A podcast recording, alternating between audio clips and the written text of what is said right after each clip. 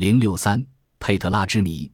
英国著名诗人威廉·贝根曾经写下过这样两行诗句，令我震惊的唯有东方大地，玫瑰红墙见证了整个历史。这是为一个叫做佩特拉的地方做的赞歌。考古专家曾这样评价佩特拉：这是个一流的考古地，一个中东最大的考古宝藏。佩特拉究竟是个什么地方？为什么这么值得人们关注和歌颂呢？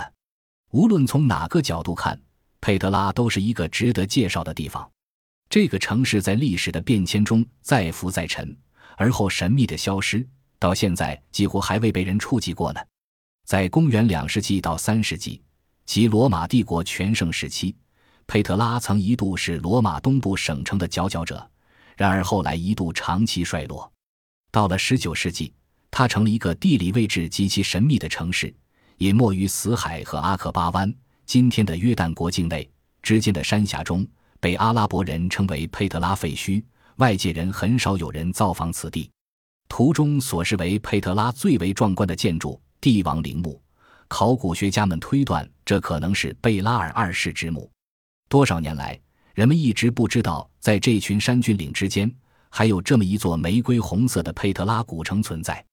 虽然在好奇心的驱使下，曾有人试图进入佩特拉，但往往不是找不到具体的地理位置，就是不幸被当地的异教徒杀害。因为通往佩特拉的必经之路是一个深约二百英尺的山峡，这就是圣经中提到的荷尔要塞。到了一八一二年。终于有一个叫贝克哈特的瑞士人进入了这个被人们长期遗忘了的城市，一路心惊胆战地经过了那个让人毛骨惊然的荷尔要塞。贝克哈特发现了世上最令人惊叹的建筑，这是一个完全由坚固的岩石雕造成的，高一百三十英尺，宽一百英尺，装点的柱子比真人还大的塑像，在阳光的照耀下，呈现出亮丽的粉色、红色、橘色以及深红色。层次生动分明，典雅动人。由于整座建筑雕凿在沙石壁里，外衬着黄、白、紫三色条纹，熠熠闪光，无比神奇。这就是著名的卡兹尼石雕。过了卡兹尼，沿着峡谷向前行进，贝克哈特发现，这里有一座隐没于此的城市。悬崖绝壁环抱，形成天然城墙，壁上两处断口。形成着狭窄山谷中进出谷的天然通道，四周山壁上雕凿有更多的建筑物，有些十分简陋，只能算洞穴；而另一些山则大而精致，有台梯、塑像、堂皇的入口、多层柱式前廊。所有这一切都雕琢在红色和粉色的岩壁上。根据多年的研究与学习，贝克哈特推测。这些建筑群就是已消失的纳巴泰民族的墓地和寺庙。纳巴泰人把已故的国王们视为神灵，把他们的陵墓视为神庙，在岩石中开凿墓地是他们的一种风俗。纳巴泰人是阿拉伯游牧民族，约在公元前六世纪从阿拉伯半岛北移进入该地区，今天约旦和南叙利亚境内。他们在这里建造了众多的安居地，并把佩特拉作为了首都，因为这里。既有典型的战略优势，唯一的入口是狭窄的山峡，正可谓一夫当关，万夫莫开；又有丰富的资源环境，水源充足，森林繁茂，牧草肥沃。而且，佩特拉位于亚洲和阿拉伯去欧洲的主要商道附近，来自世界各地的商人们押运着满载货物的骆驼队经过这里，把阿拉伯的香、经波斯湾输入的印度香料。埃及的黄金以及中国的丝绸运往大马士革、泰尔以及加沙等地的市场。公元前四世纪，这里成为了一个重要的商业城市。公元前两世纪，纳巴泰达到了全盛时期，王国领土由大马士革一直延伸到红海地区。纳巴泰人的文字逐渐进化成了当代阿拉伯文字，在当今大部分阿拉伯世界中广泛使用。公元前八十年至前六十五年，国王阿尔塔斯二世统治时期，纳巴泰人铸造了自己的钱币，建造了希腊式的圆形剧场。佩德拉城飞升于古代世界，无论何地，甚至远至中国，只要有骆驼商队，只要有贸易团体，人们都听说过神话般的石头之城佩特拉。公元一百零六年，罗马人夺取了佩特拉。城市及周边地带成了罗马帝国的一个省，称作阿拉伯人佩特拉区。它是罗马帝国最繁荣的一个省。罗马工程师们铺筑商道，改进灌溉设施。佩特拉几年中创造的经济效益占罗马帝国经济生产收入的四分之一。可是，佩特拉的贸易，该城的经济支柱却开始发生变化。越来越多的货物依靠海上运输，地中海岸的一座名叫亚历山大的城市抢走了他的一部分生意。陆地运输也开始变化。罗马人在他北部兴建了一条大路，连通了叙利亚的大马士革与美索不达米亚（今天的伊拉克），掠走了更多的运输贸易。到了公元三世纪，佩特拉的经济实力和财富大大减弱。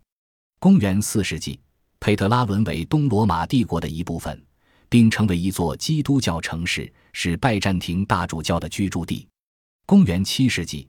随着伊斯兰教在阿拉伯地区的东山再起，阿拉伯人佩特拉区又成了伊斯兰帝国的一个小省。但是，此时的佩特拉已几乎处于被遗弃的地步。几个世纪后，佩特拉这座石城在十字军东征期间，因为被作为军事要塞，曾经再次兴旺起来。但是，到了公元十二世纪后，佩特拉再次被遗弃。在贝克哈特来访之前，西方世界完全将他遗忘了。这里的目的只是被游牧的人当做了遮风避雨的场所。贝克哈特将他在佩特拉的所见所闻写进了《叙利亚圣地旅行记》的一卷书中。书中优美的描述引发了欧洲人到这个地方探险的激情。八百三十五年，一位年仅三十、博览群书的美国游客约翰里约德斯蒂芬斯，他后来在南美丛林中发现了玛雅人的科庞城。来到了这个几近消失的城市，正如贝克哈特一样，斯蒂芬斯被突然展现在眼前的卡兹尼美景所震惊。不过，经过了历史的洗礼，这些建筑当时已经面目全非了。返回纽约后，斯蒂芬斯于1837年出版了《阿拉伯人佩特拉区游记》一书。他这样描述着卡兹尼石雕：一座神庙，精致清晰，宛如一颗嵌在岩石壁上的浮雕宝石。该书出版后，得到美国诗歌评论家艾伦坡的高度评价和赞扬，而一举成为美英两国的畅销书。诗人威廉·贝根也因此写下《佩特拉》一诗，萦绕人心的诗句使他流芳百世。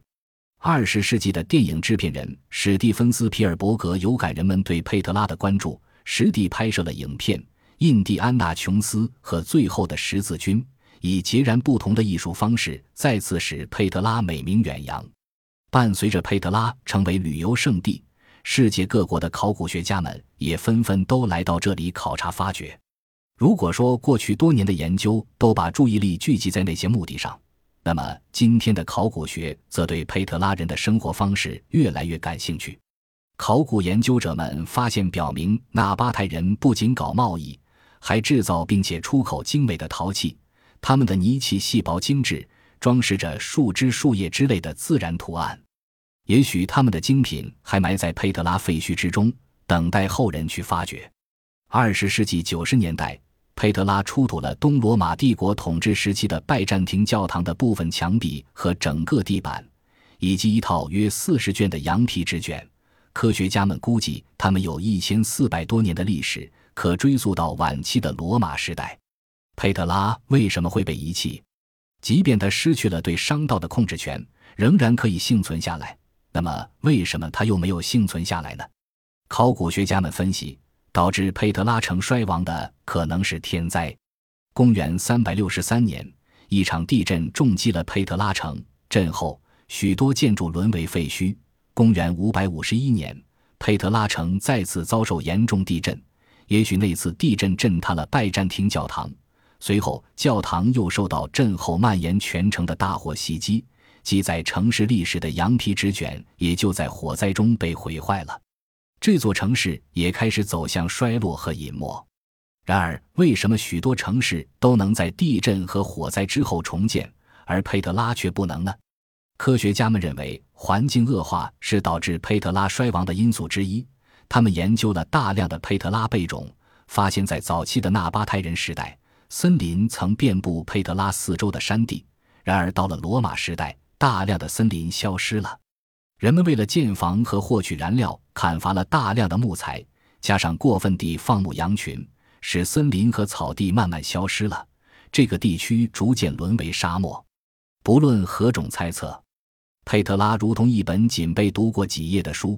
无论你走到佩特拉城的何处，你都会面对一些这样那样的谜。我们期望这座古老的多变城市会有许多惊人的发现等待着我们。